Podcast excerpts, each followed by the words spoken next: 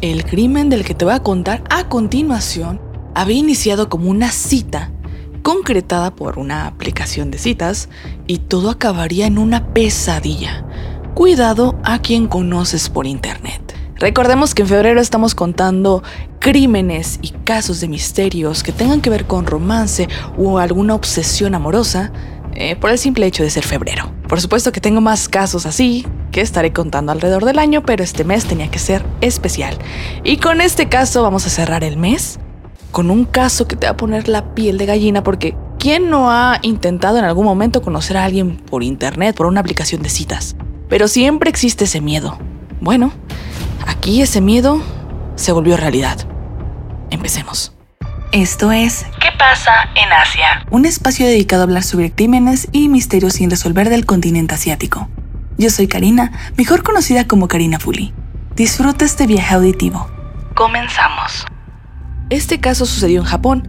Todo inicia a partir del 15 de febrero del 2018. Recién había pasado San Valentín. Saki había empezado a usar una aplicación de citas, que era una forma en la que ella podía llegar a conocer gente y sobre todo algo que a ella le llamaba mucho la atención era practicar su inglés, un idioma que para ella era muy importante por su trabajo y de que incluso se había ido al extranjero para seguir practicándolo. Ella terminaría haciendo match con Jay.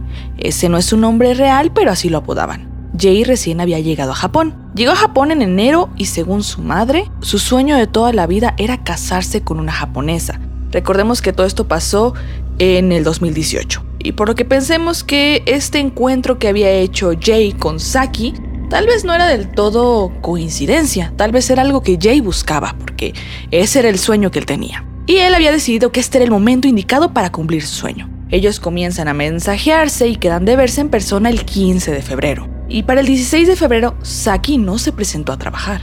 Sobre todo en Japón hay mucha formalidad y es inusual que la gente se ausente sin pedir un permiso, por lo que eso ya había activado una alerta roja en el trabajo y se comunicaron con los familiares de Saki, quienes intentaron buscarla por todas partes pero nadie daba con ella, por lo que para la tarde del 17 de febrero se reportaría su desaparición. Saki Kondo, antes de su desaparición, le había dicho a un conocido lo siguiente, por medio de un mensaje le dijo, voy a encontrarme con un hombre que conocí en línea en Osaka. Y parece que también puso algo en Instagram diciendo que conocería a un tal Jay. Lo que te voy a contar ahora a mí me dio mucho terror.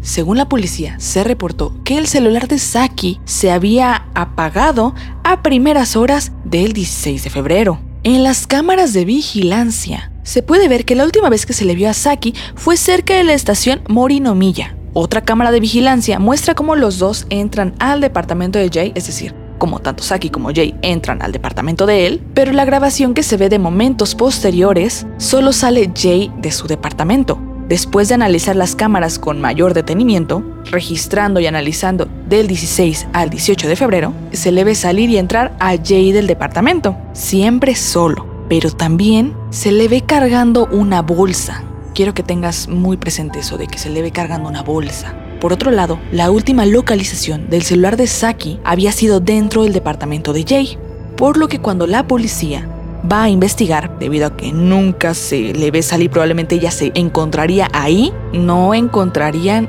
a Saki en ningún lado, hasta que arrestan a Jay. A Jay lo arrestan justo antes de que pudiera salir del país. Y en realidad Jay no se llamaba Jay, ni siquiera su nombre real era cercano a Jay. El nombre de Jay era Bayraktar Yevgenich Vasilievich, que era residente de Nueva York, que tenía solo 26 años. A él lo llegaron a arrestar para el 23 de febrero del 2018. Por supuesto, cuando le revisaron el celular, él ya había borrado la aplicación de citas. Y él también trataba de negar cualquier acusación en su contra. Para el 24 de febrero del 2018, a eso de las 3 pm, lograron encontrar a Saki, o en realidad solo encontraron una parte de Saki. Encontrarían la cabeza de ella adentro de una maleta de Jay. Para el 26 de febrero del 2018 encontraron el resto del cuerpo de Saki. Este había sido abandonado una parte en Osaka y otra parte en Kyoto. Se cree que la situación había sido más o menos así. En un inicio, cuando se concretó la cita, Saki no estaba tan convencida de verlo. Esto debido a los mensajes que se encontraron en el celular de ella. Parece ser que igual ella quería conocerlo un poquito más antes de concretar verse en persona.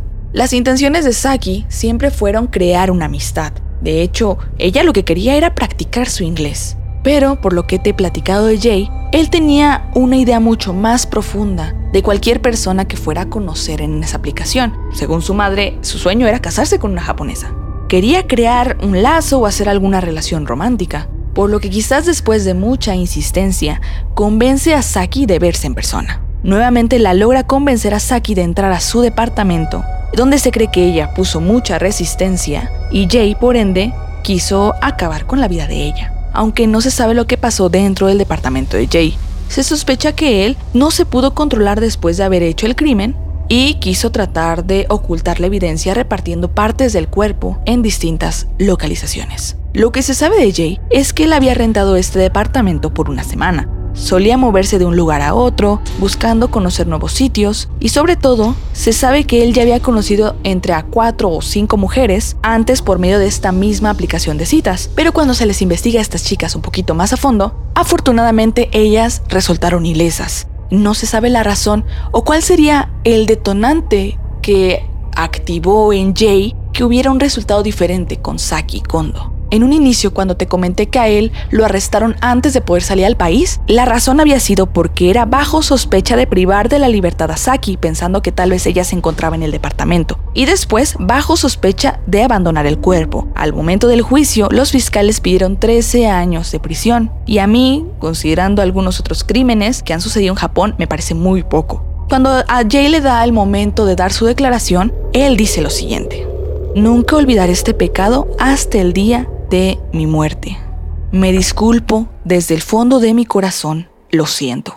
Parece ser que con esa declaración, que por cierto esa declaración ya sucedió en el 2019 que ocurrió el juicio, conmovió de alguna manera al jurado en el juicio y solo le dieron 8 años de condena. También, de alguna manera, entre comillas, recompensándolo por su cooperación en decir de en dónde se encontraban el resto de las partes del cuerpo de Saki. Esta es una de las sentencias más injustas que a mí me haya tocado contar en este podcast y esperemos que pronto se haga realmente justicia. Solo quiero acabar este podcast o este episodio diciendo que tengas mucho cuidado con las personas que conoces por internet. Saki solo quería practicar su inglés. E independientemente de cuál sea la razón por la que tú conozcas a alguien en internet, que es un país libre, podemos hacerlo. Yo también lo he hecho he conocido amistades bastante valiosas en internet y en estas aplicaciones de citas, pero haz tus filtros. Si alguien insiste en conocerte luego, luego, dúdalo. Eh, ¿Sabes? Como que duda de la persona. Trata de conocerlo mucho, mucho, mucho. Que sea una persona real.